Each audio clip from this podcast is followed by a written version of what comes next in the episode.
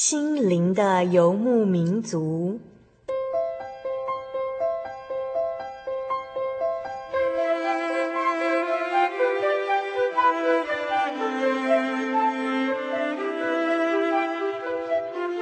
在这个谁都不管谁的后现代社会里，每个人的心灵都是游牧民族。成长的过程就是寻找的过程。每一颗漂泊的心灵，其实都在寻找生命的绿洲。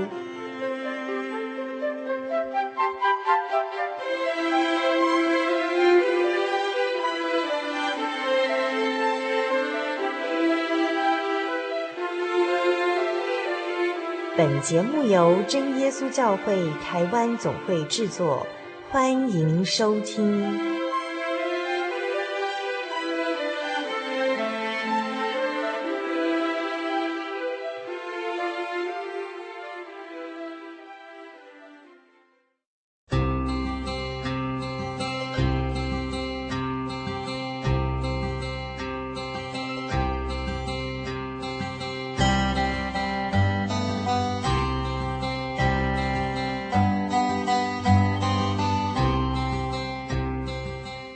众朋友，大家好！欢迎大家再次收听《心灵的游牧民族》，我是小丽莎，我是喜欢听见证和生命故事的小丽莎，非常高兴又能和你们一起在空中相见哦。不晓得大家在这个星期以来呢，是不是过得还平安呢？你们有没有遇见到什么样的事情，让你觉得你非常需要祷告，或者是你需要请别人来为你祷告呢？小丽莎最近在病痛上面呢，有了一些操练哦。怎么说呢？就是有一天我在走路的时候啊，我没有看到台阶，那我一不小心呢就扭伤了右脚了。我的右脚脚背马上就肿了起来，非常非常的痛，而且整个脚背呢就开始淤血，痛到我都没有办法走路了。那我整个脚背呢都淤血到变成紫色的了。后来呢，小丽莎就去照 X 光啊，我就发现我的脚背的骨头裂开了。那医生就告诉我说，我必须打上石膏。而且需要等到五十六天之后呢，才能够拆除石膏。那刚开始，小丽莎非常的不能接受打石膏哦，因为这样子我就必须拄着拐杖，或者是我真的要每天都坐轮椅了。那因为小丽莎的个性呢是非常独立自主的，我非常少找别人来帮忙事情。那所以当我的身体变成这个样子的时候呢，其实已经是非常不方便。我每天必须靠着轮椅，我才能够行动。那我一般跟别人讲话的高度呢，都是平视的。现在呢，我必须仰望他们，仰望每一个跟我讲话的人哦。所以整个世界、整个视野都已经不一样了。当我的身体变成现在这个样子的时候呢，其实我很伤心，也很不能够接受事实。甚至我晚上睡觉之前呢，我还会常常哭哦，会流眼泪。后来呢，主耶稣就借由我身边的家人，还有一些朋友们，他们主动的关心，所以让小丽莎能够慢慢对这样子的状况越来越释怀，甚至在我不方便的生活当中呢，我可以过得越来越快乐，非常的快活自在。现在呢，小丽莎要和你们分享一段经文哦，就是在腓立比书的第三章第十三节，腓立比书第三章第十三节这里写道哦，我靠着那加给我力量的。凡事都能做，相信主耶稣让我小丽莎遇到这样的操练，一定会让我在灵性上面有更加的成长。所以现在呢，小丽莎就慢慢的等待伤口复原，希望听众朋友们能够和我一起彼此代祷哦。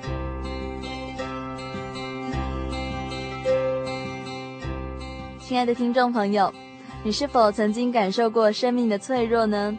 你有过濒临死亡的经验吗？你有没有因为身体的病痛，让你的心静下来，重新反省思考这段人生旅程的价值呢？亲爱的听众朋友，本月份的节目要报给你们大喜信息。在这个月份的节目主题呢，就是时刻经历神。因为小丽莎认为，一个基督徒的生命是与主耶稣紧密结合的，在我们的生命历程当中，真的是时时刻刻与主同在，就是处处充满恩典。在这个即将迎接新年的时刻当中，小丽莎将要带着听众朋友们一起来到蒙恩之人的落脚处，听听他们所见证的神迹和恩典。无论是罹患血癌的人，或是吸毒坐牢的人，或者是一般看起来非常平凡的信徒，心灵的游牧民族在每一集的节目呢，都要带着你一起来寻找生命的奇迹，一起来聆听这些忠心的见证人，他们是如何见证圣灵的权柄和大能。今天我们所要播出的是第五百三十四集的小人物的悲喜。在这个单元当中，小丽莎来到松山教会采访哦，在这里，小丽莎遇到一个弟兄，他小时候呢，曾经是一个罹患血癌的人，他病到皮肤都发黑渗血哦。这个小男孩当时呢，他是被医生宣告无救的，但是他却在教会众人的禁食代祷中转变了情势。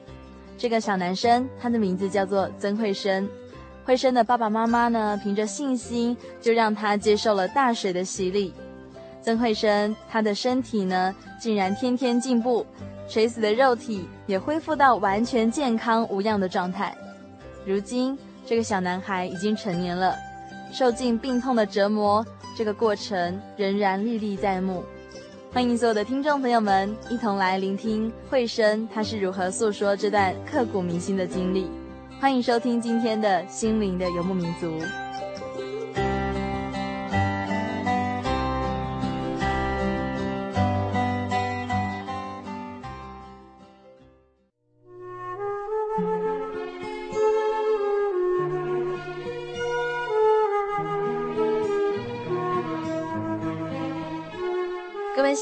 民族的听众朋友，大家好，我是小丽莎。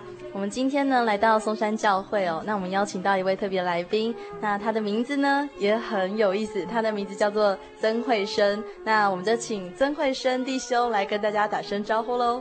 各位心灵游牧民族的听众朋友们，大家好，我是曾慧生。今年的年纪跟金庸武侠小说《天龙八部》的男主角是一样的，三十一岁这样。男主角是谁啊？呃，哦，乔峰。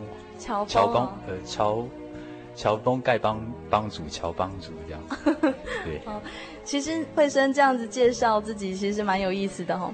因为慧生他算是见证当中呃蛮传奇的一位。那我们就是请慧生再多介绍一下你自己的家庭背景哈，就说你家庭里面有多少成员？家里总共有六口，爸爸妈妈，然后我上面还有两位姐姐，然后下面一个妹妹。对，总共四个小孩子。呃，我小时候是没有什么宗教信仰，在我印象当中了。嗯哼。那就是每逢过年过节的时候，可能会拿香拜一下，这样子祈求个平安。那你们都拜什么啊？其实拜什么我们也不太清楚，就、啊、呃只知道有个木刻的一个像在前面，嗯、哼哼在一个供奉的桌上，然后我们就呃跟一般平民老百姓一样，可能就拿个香啊、呃，在他前面就是点个头拜一下这样子。就是感觉上好像有拜到，就有一个平安这样子，大家都有做，我、呃、我们也跟着做。对对对对对，对，那那个时候是在我八岁之前做的事情。哦，八岁之前是这样子，那听起来八岁的时候有很重大的改变喽。对，这个讲起来就是，呵呵就是一段很刻骨铭心的心路历程这样。这么心酸，赶快告诉我们一下。呃，在我八岁那年。呃，就是距今二十三年前，对我来讲，二十三年前发生的事情，好像才昨天才发生的。但是，呃，这昨天才发生过的事情，对我来讲又觉得好久好久。那我八岁那年正读小学二年级到小学三年级的这个时间，我本来就是我的腹部，呃，右小腹。压下去会有一点不舒服的感觉，嗯哼，哦，可能那边有长什么硬块什么的。我父母亲就把我带到一个很有名的一个外科医生去给他做检查，这样子。那这个医生是洪文忠医生，呃，洪医师，他以前就是帮中人中医做切割手术的那一位医生。哦，就是有一个很有有一对很有名的双胞胎，对对对，然后他们是连体婴这样，对对对对，嗯哼哼，做切割手术的医生，对。对后来我检查那一段期间，我的淋巴腺又肿起来了，就是脖子下方淋巴腺肿起来。嗯、那这个洪医师说，这个硬块长久不消不是好现象，他就建议我父亲要安排我住进台大医院做更进一步的治疗。嗯，治疗当中，他是打了一个类似消炎药，这个药的学名应该是什么治平霉素。呃，我打下去之后没多久，哎，我的这个淋巴球，哎，真的慢慢消下去了。嗯哼，对，然后感觉上，嗯，这个病情是有好转的迹象。但是另外一个不幸的事情就发生了，进外科病房做治疗当中，他们有定期跟我做抽血检查，发现在我每次的抽血检查当中，发现有不正常的血球出来，这样子，最明显就是我白血球，呃，一般正常人的数量应该是四千到一万。结果没想到我的白血球每一次量都比每一次还高，都超过一万。然后最后一次医生觉得不太对，他说要做更进一步的检查，于是就在我的脊髓部分抽抽那个脊髓液出来，然后做膜片检查，结果发现我的白血球竟然高达七万两千。啊，一般人的，一般人是四千到一万是正常范围。就我已经高达七万多了，而且还发现里面有一部分为非正常细胞，就是癌细胞，所以医生断定为我得的就是白血病。那白血病又分好几种，那我只知道当时，呃，我检查出来，医生跟我父母亲说，你儿子得的就是目前最难医治的急性骨髓性白血病，这样。对，那时候我父亲听到他不能接受这个打击。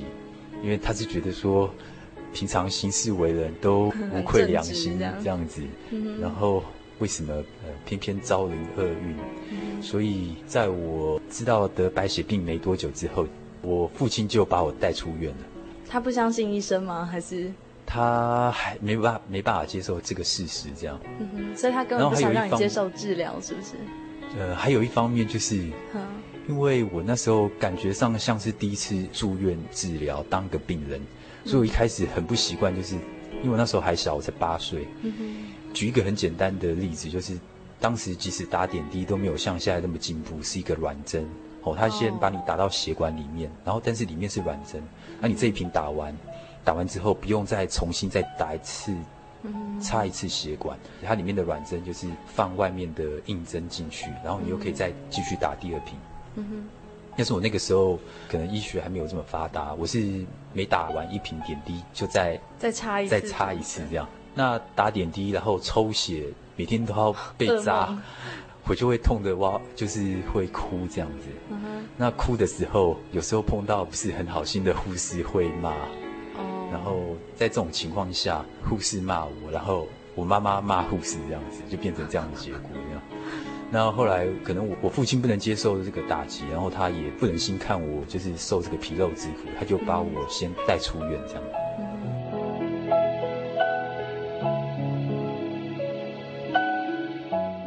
那后来就是你爸爸把你带出院，但是这并不能够完全的解决问题嘛，现在只能表示说你爸爸他非常的伤心这样子，然后因为自己的小孩子。这么小，然后就要受这种苦，那可是后来你你爸有过什么样子的更惊人的举动吗？呃，因为他已经不相信医生了，呃、不是吗？也许他只有我这么一个儿子啊，所以一刚开始真的没办法接受这个事实。但是，呃，当然问题发生了，也不能放着不管。所以他把我带出台大医院之后，我还接二连三跑了好进了好几家医院做检查。什么仁爱医院啊，三军总医院啊，嗯哼，呃，还有其他好几家医院，然后都去做抽血检查，嗯哼，结果我发现每家医院的报告出来都是一样的，医生都是很紧张的表情，呃，对着我父亲说啊，不行，你的小孩子得了癌症，你这个一定要赶快做检查，要不然没有多少时间可以存活这样子。哎，所以你爸其实是在到处寻求不一样的答案呢。对，结果结果都一样。对，结果都一样。对，那迫于人生生老病死，迫于无奈，他只好在最后的情况下，只好又再把我转送回台大医院做治疗。嗯哼，所以你又回去了是吗？呃，对。那你回到那个医院之后，你接受的治疗是怎么样的方式呢？我回到医院之后，隔天就转进内科了。内科医院，因为癌症是属于内科的一个范围。嗯哼。那很奇妙的是，其实我在外科病房在治疗的那个时候，很感谢神的一个安排。我父亲以前的一个同事，那他的太太是真耶稣教会的信徒。那他在得知我住院的事情，他就跑来医院看我。跟我父母亲还有跟我传讲，主耶稣是一位大医生，他有救我的能力，他也有一定赶鬼的能力，他也给人有天国的盼望。这样，那自此之后呢，很奇妙的是，就是。教会其他的从来都不认识的人，就陆陆续续就是三不五时就跑来医院来看我，然后来帮我祷告，然后来呃跟我传福音这样子。你们会不会觉得很奇妙啊？就是只认识一个朋友的太太，她是来跟你们传福音的，结果传了福音之后就哇，接下来一连串来探访你们的教会的信徒这样子。对对对，那时候我父母亲其实说真的也蛮感动的。因为他们来的程度几乎已经超过，就是我们自己亲戚朋友的程度这样。可以怎么讲？你可以讲一下当时的状况吗？就你小时候的记忆这样子。我小时候的记忆就是，当时台大医院是靠近在台北教会的附近。嗯哼。当时注目传道是张瑞哲传道，现在是张恩哲长老这样。对对对。那那时候他跟台北教会很多弟兄姐妹，就是会。抽空会到医院来看我，嗯，然后就是尽他们的责任，就是传福音。我只知道那时候我年纪还小，所以有阿姨就是跑到我耳边跟我讲说：“弟弟不要怕，主耶稣是全能的大医生，他不需要任何一块钱就可以治好你的病，你只要有信心向他祷告。”那时候八岁，八岁的小孩子真的很单纯。呃，有时候想到就是真的就跪在自己的病床上跟主耶稣祷告，所以你听进去了哈？呃，因为小孩子真的实在真的是很单纯这样子。嗯、那我自己有设身处地的想过，假如今天我要是长到二三十岁，然后没病没痛的，嗯，要是有人这样子跟我讲，跟我介绍，我也许就不会有这个虔诚的动作出来。嗯、那只是很感谢神的一个安排。我虽然在八岁受尽肉体的折磨，但是我找到一个永远都不能被取代的一个宝贵的东西，就是他给我了一个天国的方向，呃，让我知道将来有更美好的地方在等着我。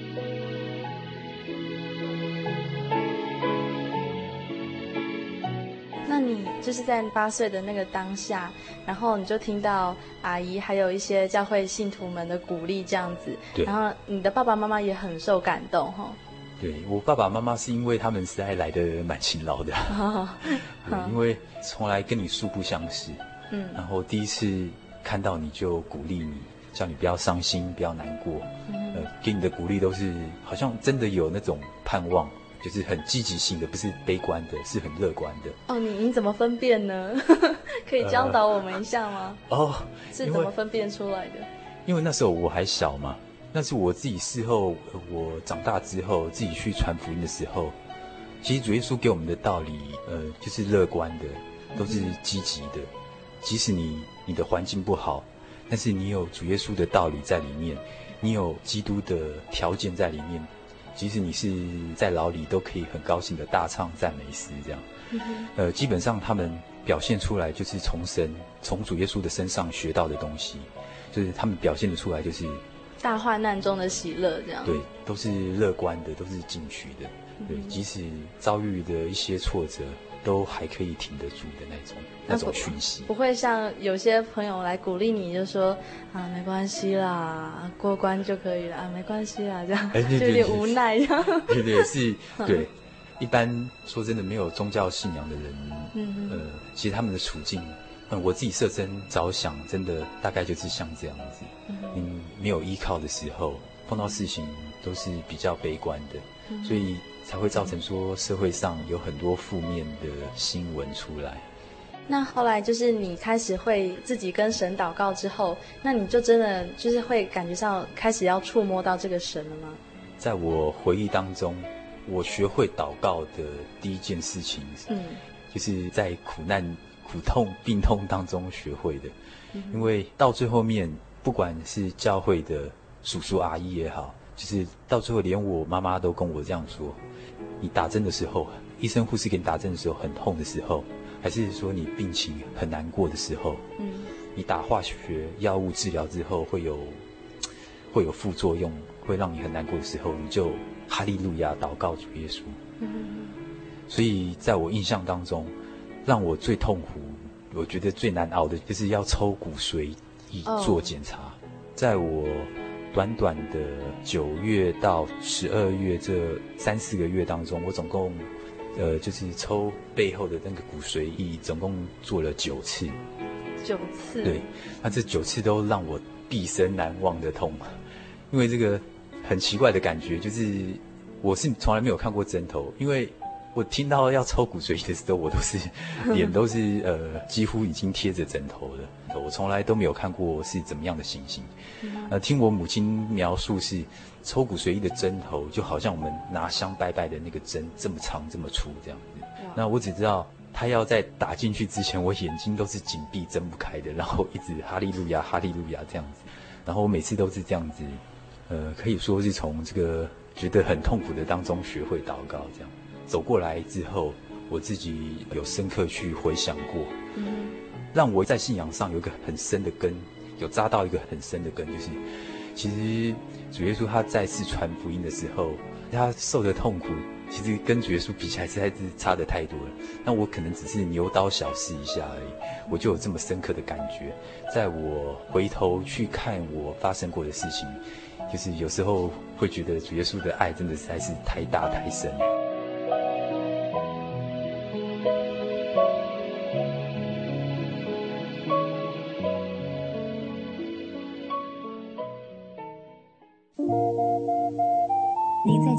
曾经看过这样的招牌“真耶稣教会”吗？也许您很想，但是却不好意思进来看看。其实我们真的非常欢迎您。下次当您在路过真耶稣教会时，欢迎您进来与我们同享神的恩典。真耶稣教会，台中邮政六十六至二十一信箱，欢迎来信，愿您平安。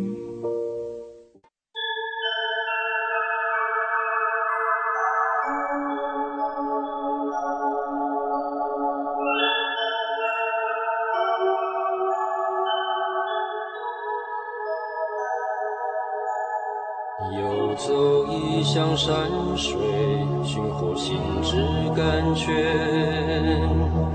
满溢心灵喜悦，尽在有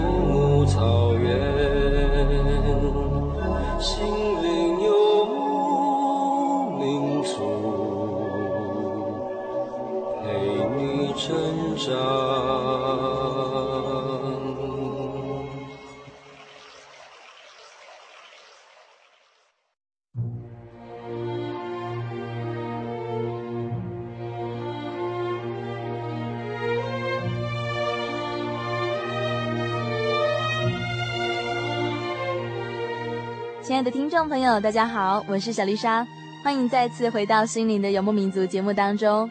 今天我们所要播出的是第五百三十四集的《小人物的悲喜》这个单元。今天小丽莎来到松山教会采访，在这里呢，小丽莎采访到曾惠生弟兄，他的身上有非常大的见证。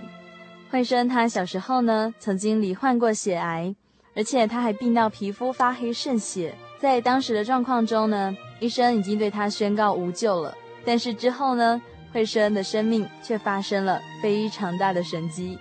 欢迎所有的听众朋友们一起来聆听惠生的分享。欢迎收听今天的心灵游牧民族。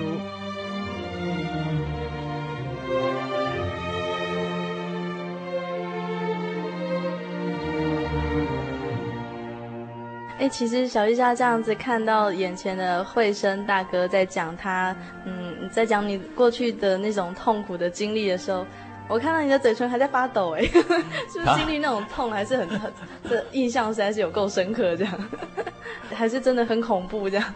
呃，你，真的是观察入微啊，没错，被你看出来了。真是没办法，因为我刚刚一开始跟各位听众朋友解释过，嗯、然后我讲的也是出自内心的真话。这个虽然是二十三年前发生过的事情，但是因为在记得实在是太刻骨铭心，记得太清楚了，所以二十三年前发生的事情对我来讲，好像就昨天才发生过的事。那只是说，哦，听起来。啊，只是说，可能这二十三年来。嗯走的岁月还是有一个磨练的程度，所以对我来讲，这二十三年已经过了很久很久的一段时间。这样，对。那后来你们全家人就是因为你的病情，所以才开始要信主吗？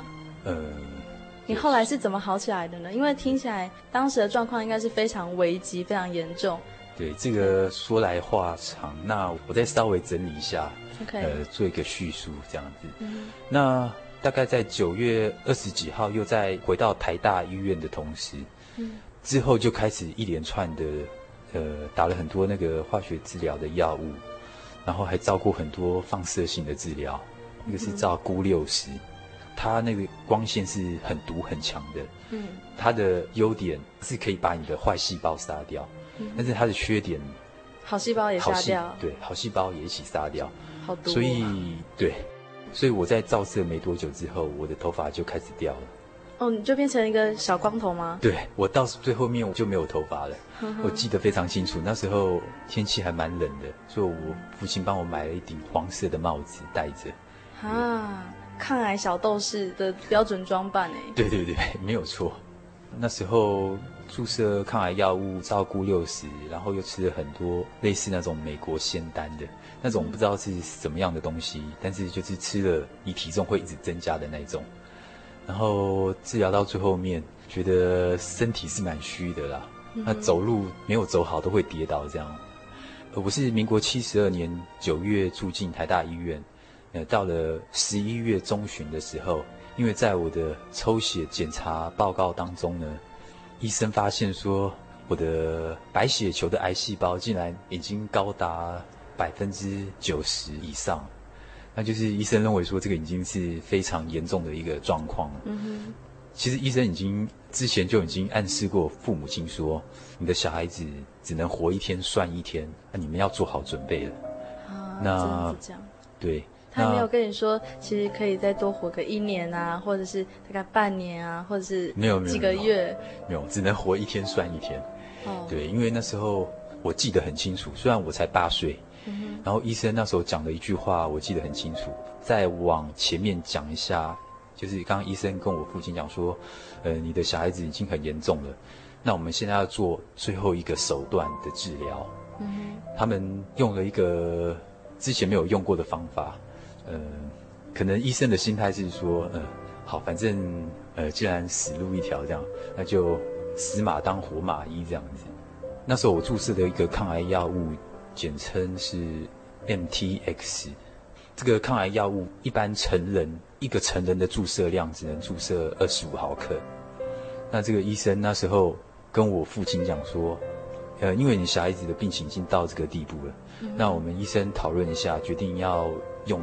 大量的注射这个抗癌药物，oh. uh. 所以他把这个呃二十五毫克的这个药剂量提升成五十几倍，那一次要注射一千多毫克，一千多毫克哦。对，那时候我注射这个抗癌药物是有它的副作用，就是你注射完头会有点晕，uh. 会想吐这样子。Uh. 那医生决定要提升五十几倍的时候。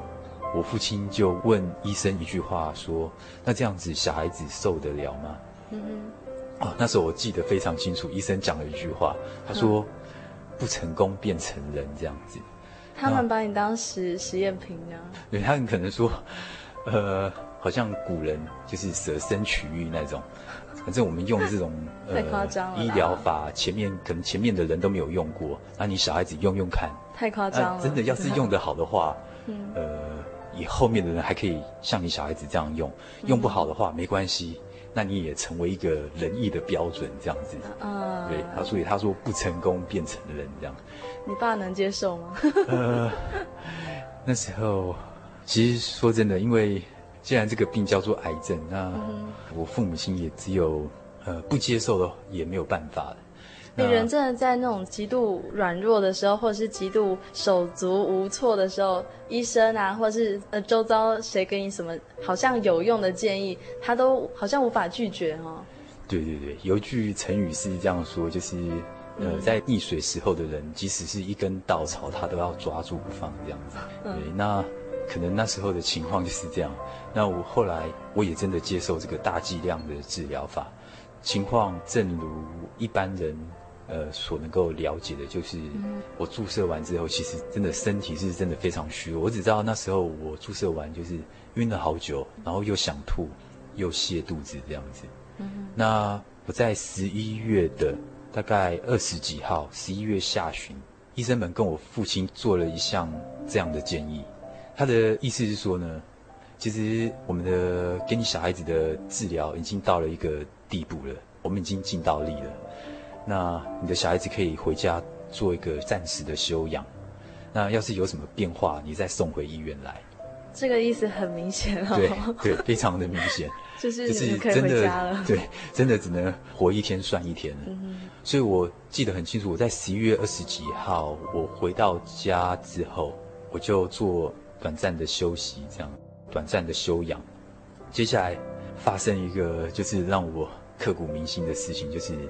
我记得非常的清楚，在我回到家大概不到一个礼拜的时间，在七十二年的十一月二十九号，我早上突然呃整个人醒过来，那那时候醒过来的感觉就是全身好像被火烫过一样，那时候还有意识还在，我就抬头看了一下我前面的时钟是六点钟，然后全身很烫很烫，很奇怪的，然后就眼泪就不自主的流下来。然后流下来的眼泪，感觉好像也是烧过的开水一样，这样。这么烫啊？对。然后我父亲看到我这样，就知道，呃，事情不对了，就连跟我母亲赶快把我送回台大医院。我送回台大医院没多久，我就开始意识模糊了。嗯。到下午的一点钟，我在一番挣扎之后，我就大概跟我爸爸做了一个挥别的手势。然后我就整个人昏迷过去了。啊，你还会做挥别的手势哦？那时候那个挥别的手势其实是一个挣扎，因为已经就是痛苦到一个地步，就是你你自己自己已经有感觉，可能你下一秒钟就就没，可能就没呼吸、没知觉那种。嗯，对，然后就这样子随便挥舞这样子。嗯，然后之后我就真的完全就不记得发生什么事，然后就等于是整个人都昏迷过去了。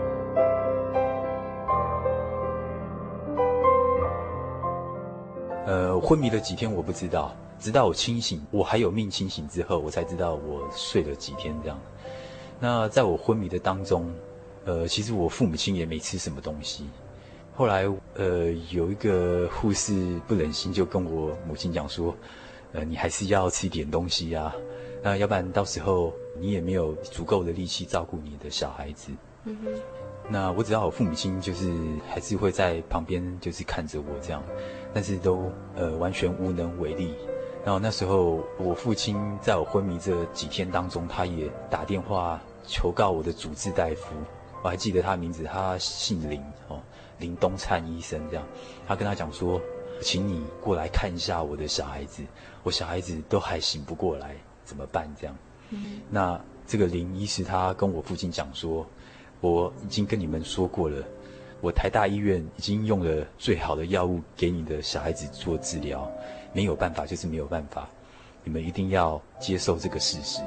那到我昏迷的第四天，就是十二月二号，嗯，那天是星期五的晚上，我不自主的吐了一大堆东西，我吐了一脸盆黑色的血，然后还有脓这样子。嗯，其实在我昏迷的第一天。我就已经可以闻到自己吐出来的气是臭的。那那时候我昏迷到第四天的时候，我我的手脚，因为我那时候在急救当中有还是有打点滴，嗯哼，但是我的身体已经开始肿，已经肿到就是我的手跟脚都已经找不到血管了，就所以就是连点滴都没有办法打了这样子，我的身体也都黑掉了，然后甚至电视上有些情节所演的。快去世的样子，什么五孔流血啊，还真的五孔流血。嗯、因为我那时候我昏迷的第一天，我其实我的口角就开始流血了，嗯、然后我我的背部皮下出血，然后我的大小便也出血，这样就四孔了。然后最后连我的额头都冒血，我的额头的毛细孔都冒血。所以我当我昏迷的第四天的晚上，我吐了一脸盆的黑血之后呢，那医生他来看了这个情况。以医生他们专业的一个知识还有经验来判断，医生讲了一句非常坚定的话，他跟我父母亲讲说：“啊，你看你的小孩子吐了一脸盆的黑血，而且还吐了脓，这个已经显示你的小孩子不止你你现在外表看到都已经浮肿了，连你小孩子身体里面的就是器官啊、内脏全部都已经烂了。那我可以证实医生所讲的话，不过我稍后再说好了。我还是继续呃现在所讲的，呃，他用个很坚定的口气跟我父母亲讲：“你的小孩子绝对活不到明天。”哦哦，那时候我父母亲都非常的难过啊。那我母亲就在我昏迷的第四天的晚上，他就自己用走的，呃，走出医院，走到教会去，这样子。就是当时聚完会之后呢。他就跟当时的注目传道，那时候张惠哲传道注目台北教会，他跟他说：“医生都说我已经没得救了，然后我连明天都活不到了。那你能不能帮我小孩子做一个洗礼？因为你们说只要灵魂得救之后可以到天国。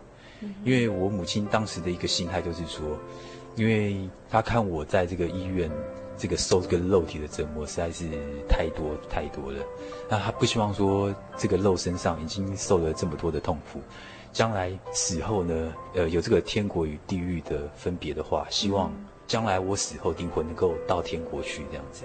我母亲是抱这样的信念，然后跟这个传道呃要求。那当时这个张传道跟我母亲讲说。因为他们也有看过我的情况，那因为我知道我我的情况是非常的危险，那他跟我母亲这样子说：“哦，这个是人命关天的事情，那你跟你先生商量好了吗？”他就要我母亲再跟我父亲做好商量，然后再决定。然后他跟我母亲这样子讲之后呢，他也跟当时聚会的信徒，请大家发动一个就是为我进食祷告这样子。然后听张传道讲说，当时真的不少很有爱心的弟兄姐妹，真的不吃东西就帮我祷告这样。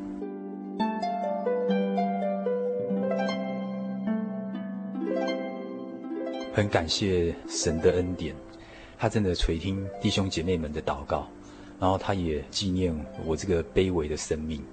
他就在我昏迷的第五天的早上，有幕奇迹就这样子发生了。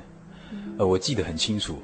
那个时候我不知道是什么时候了，我只知道外面是白天的情况。因为我父亲有做笔记的习惯，在我长大之后，我有翻过他记录我当时生病的日记，我有看过。呃，我刚刚说星期四晚上，呃，我母亲去教会，然后跟传道商量受洗的事情，回来之后，隔天早上就是我昏迷的第五天，然后这天是十二月三号，星期六，刚好是安息日。然后这早上，我母亲大约七点多，她就自己一个人走到教会去了。对，那七点多那时候，教会里面还没什么人。嗯然后她碰到一位姐妹，然后这个姐妹姓彭，然后这个彭姐妹呢，她那天刚好也很早就到了。那时候我母亲早上走到教会的时候，其实她是没有什么力气的，她是已经整个人倒在地板上了。然后这个彭姐妹看到我母亲，就把我母亲扶起来。就问说什么事情，她就把我的状况跟这个姐妹讲了之后呢，彭姐妹就说好，那我们一起为惠生祷告。听说他们祷告大概呃有三次两个小时时间的祷告。那我母亲在第三次祷告起来的时候，大概是九点，呃大概就九点多，九点或九点多一点这样。我母亲她觉得她心里面那个呃担子好像就整个人好像被拿掉一样。她觉得整个人很轻松，而且她有一个很坚定的一个意念，就是说一定要让我去受洗这样。那很奇妙的是，当时的台大医院跟台北教会距离也不过顶多一公里，那就在这一公里的距离的这个范围发生了一件奇迹，这样子，就是。我不晓得我已经昏迷了多久，我还以为我只昏睡一天了，我还以为所有发生的事情都在一天之内发生，但是事实上不是，我已经昏迷到第五天了。那我在昏迷的第五天的早上九点三十五分，呃，我看我爸的日记是记九点三十五分，我突然整个人本来就是五天以来连动都不能动的情况下，突然觉得，诶，我怎么自己就这样子醒过来了？而且醒过来的。不到一秒钟，我一醒过来，我马上就整个人坐起来了。我一坐起来之后呢，呃，很奇妙的事就是，呃，第一位来跟我传福音的就是我爸爸同事的太太，呃，我叫她刘妈妈。我一醒来，我跟我父亲这样子讲，我也不知道我为什么要讲这句话，但但是我印象记忆记得很深。我跟我父亲讲了这一句话，我说：“爸爸，我觉得舒服多了，我想去受洗。”我就讲这一句。哇，对，哦、其实我其实那时候八岁，其实我还不太懂什么受洗什么事情，但是我就莫名其妙就这样子讲出来。然后我讲完了这一句话，很奇妙的是。刘妈妈她就开门进来了，那那时候病房只有我跟我父亲两个人，她开门进来了，就是要跟我父亲讲说有关受洗的事情。嗯，对，因为我父亲那时候吓一跳，他看了一下手表是九点三十五分，他就把我整个人又慢慢的扶着躺平回去。很奇妙的是，我我一躺平回去，我又昏睡过去了，那好像就是。我醒来的那几秒钟，只为了讲那一句话而已。后来这当中发生什么事情，我就不知道。但是听我母亲讲，吼，他们早上聚完会，然后后来回医院要接我去受洗的时候，是要跟医生跟护士要打仗的，因为打仗。对，因为医生护士。完全不相信有这么一回事。有的护士骂我母亲说：“这个真的是还是太荒唐了。”他说：“哪有这种事？”他说：“现在得了肺炎，然后血小板只剩下两万五千，正常量要十几二十几万，那你只剩下两万五千，然后白血球只剩下九百，连一千都不到了，然后什么血红素啊什么完全都不够，又感染了肺炎。”你只要在一点点的小感冒，都可以让你小孩子的性命马上就结束了。然后你看看你，我那时候旁边我流着污血，就是剩我污血的那个盆子，都还要经过消毒，都已经到了这种情况下，你还忍心要把一个快要死掉的小孩子丢到河里面吗？对，那当然以他们的眼光，对，他们真的是像像是这样了，真的是 没办法接受这个事实，只是说非常。感谢主的，就是说，真耶稣教会实实在在是完全是照神的道理而行的。要受洗，一定要照主耶稣照神的方法去做。呃，要得这个世上必朽坏的奖杯，都要照着规矩走。呃，我们将来要得这个天国永远的赏赐，难道不该更照着神所定的规定走吗？呃，当时就是抱着这个坚定的信念，一定要照神的话，就是要到流动的河水。然后奉主耶稣圣名施洗，然后全身浸水才可以达到这个赦罪的功效。呃，也就是这样的一个坚持，所以跟医生护士僵持了很久。最后我母亲问医生一句话：“你昨天斩钉截铁的跟我们说，你的小孩子绝对活不到明天。”但是事实上，我现在我虽然还是昏迷不醒很严重，但是我也还没有真的完全断气这样子。那既然你讲的都不准了，你能不能给我一个保证，可以好得起来，我就照你医生的话去做。因为你医生讲的话也不一定就是完全正确的。你说绝对活不到明天，但是我还是活到明天的。那医生，医生想想，真的，那医生就说好，那我们来签个切结书，呃，准许我请两个小时的假，就是到医院外面。至于这两个小时之内发生了什么事情，医院一概不负责任。然后还必须要我父母亲盖手印，还不能盖章，一定要手印才行。然后盖了手印之后，我就被接出医院了。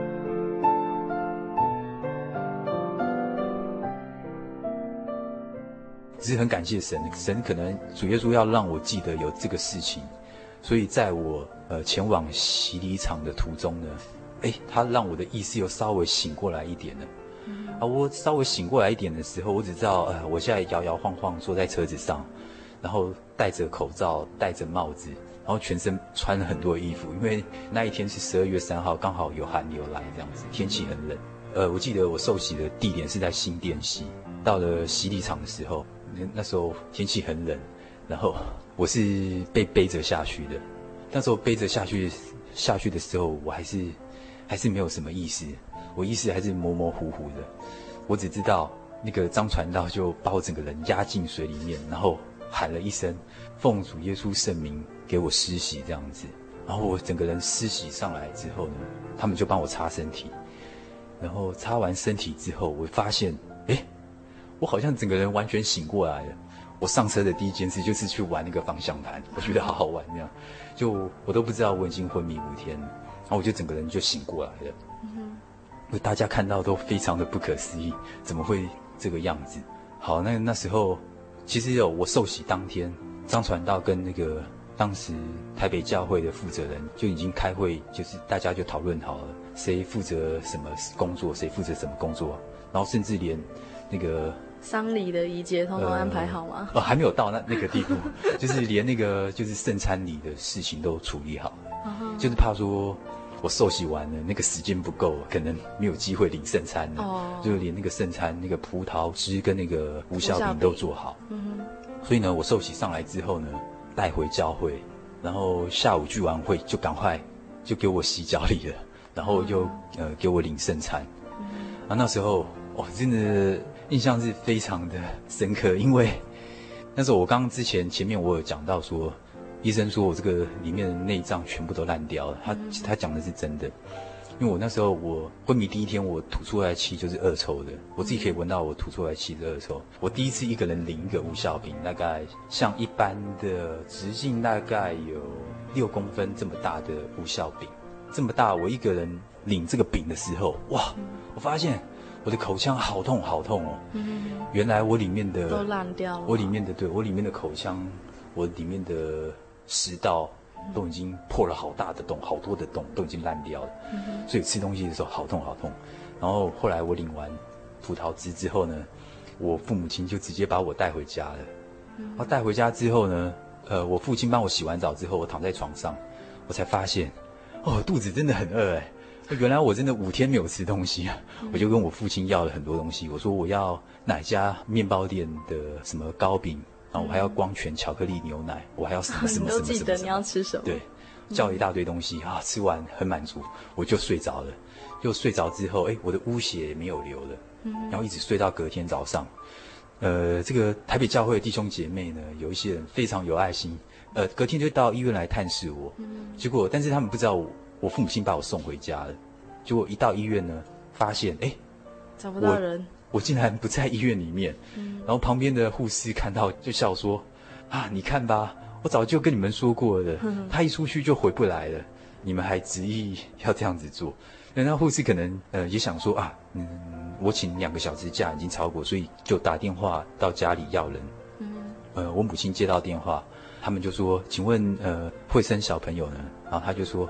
哦，钟慧生啊，他现在还在睡觉哎，他们都不可思议，直说 不行，他怎么还会有明天这样？对，他说不行不行，你的孩子已经请两个小时的假都已经超过，你要赶快把你的小孩送回医院。所以我在隔天我又送回医院，只是做休养，已经没有做任何的治病的治疗了。嗯，那我只要回医院的时候，医生护士全部没有一个人敢相信，因为这个真的是太奇迹了。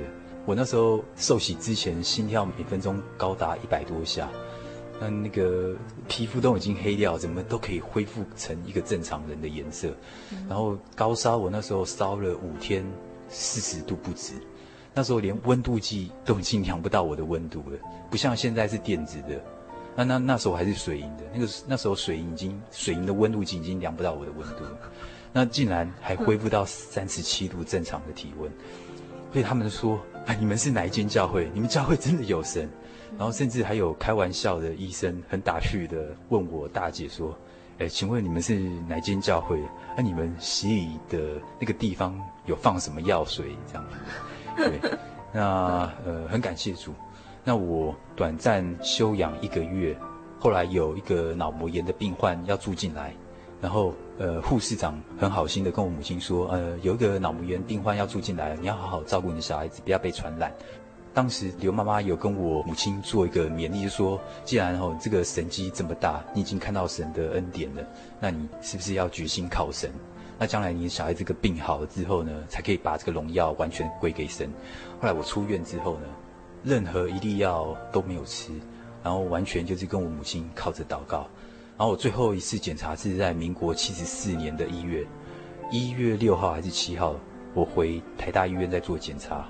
一月六号本来是到另外一个门诊，然后九号才是我主治大夫亲自帮我做检查。他那时候看到我的报告，他的眉头是皱在一起的，然后父亲看到，不可思议吗？父亲看到，因为因为我那时候我我父亲会带我去做一个检查，是因为我那时候跟我父亲吵说，我好像哪里又感觉怪怪的，嗯、我哪里又酸痛，所以他有点紧张。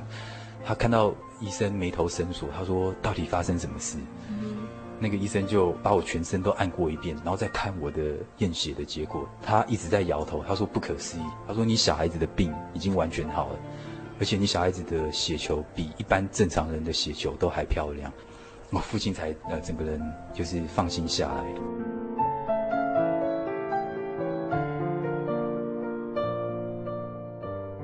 那其实刚我们听完那个慧生大哥他在小时候八岁的时候的这样子的见证哦，我们可以知道他已经多活了二十三年了左右嘛，哈。对，二十三年。因为当初医生是跟他爸妈说，嗯，你多活一天就是算一天，等于是多活一天就赚到一天这样子。但是他靠着神的恩典哦，一粒药也没有吃。然后在后来的时候，就跟着妈妈，还有全教会的人，还有他的亲戚朋友们一起祷告哦。然后慢慢的、慢慢这样走过来，也活到现在三十一岁了，还是健健康康的这样子。那到最后呢，我们有没有就是请慧生大哥来给我们所有听众朋友一些勉励？因为还有很多人，就是可能他是现在就是在医院里面，可能他也是跟你很像哈、哦、这样的状况，要不要给他们一些勉励呢？哦，讲到勉励、鼓励好了。呃，小丽莎这讲到这个勉励，实在是不敢。嗯、其实，其实今天讲这些发生过的事情，其实我完全都没有做到什么。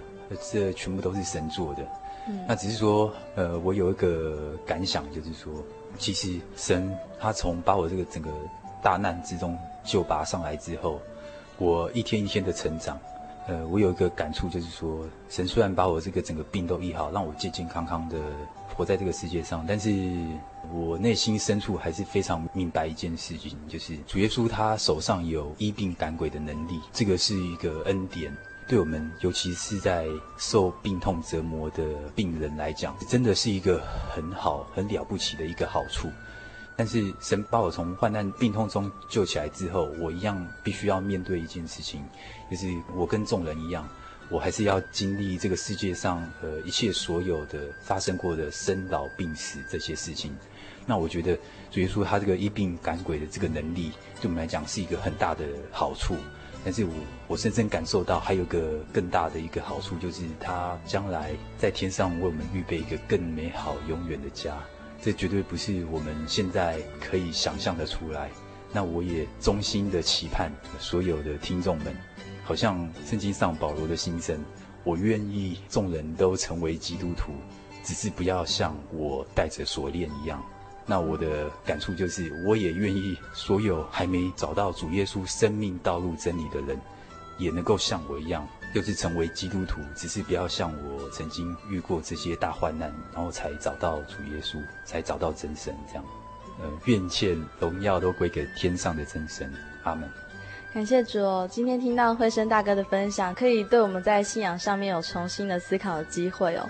所有的听众朋友们，因为现在的故事的主角不是你哦，所以我们现在都好像在听别人的故事。但是如果说现在的故事的主角是你的话，你会选择哪一种生活方式呢？你会继续去求神问卜吗？还是你会愿意来到真耶稣教会，然后来真正来寻求神的道理、神的话，真正靠着祷告就可以得到你所有的痛苦的解答呢？那我们今天的节目就到这边。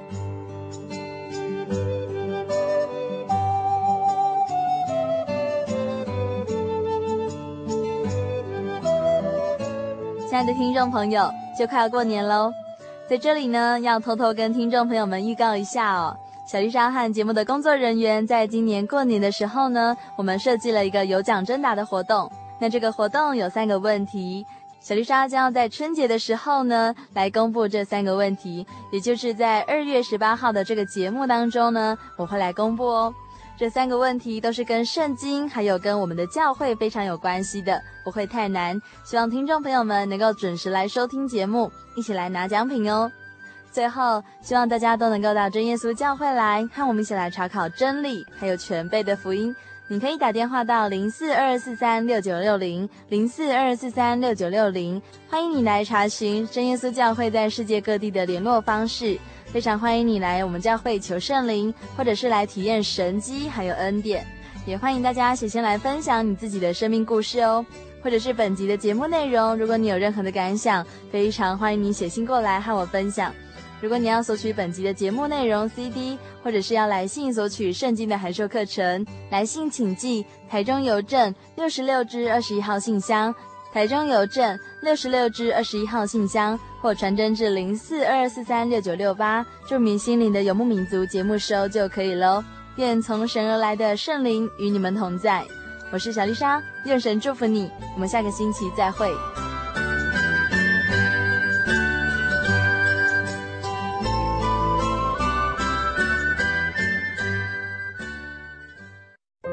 我对圣经的道理好有兴趣哦，可是又不知道怎么入门哎。你可以参加圣经函授课程啊！真的啊？那怎么报名？只要写下姓名、电话、地址，寄到台中邮政六十六至二十一号信箱，很快的，你就会收到第一课的课程了。赶快去寄吧。嗯。圣经函授课程能循序渐进地引导您更了解耶稣基督的福音。得到生命的滋润和来自信仰的力量。本课程完全免费，欢迎来信台中邮政六十六至二十一号信箱，请注明参加函授课程。愿神祝福您。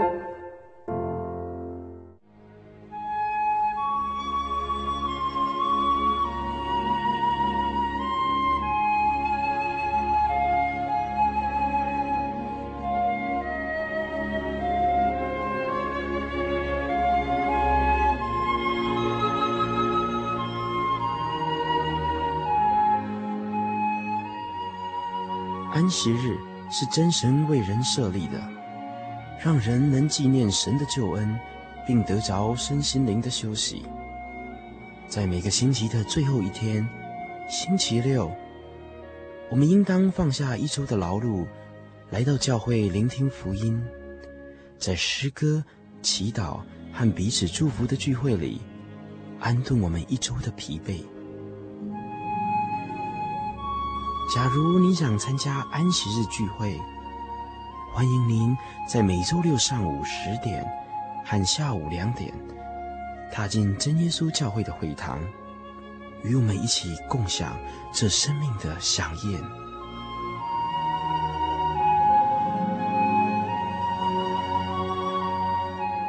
真耶稣教会邀请您一同来参加安息日聚会。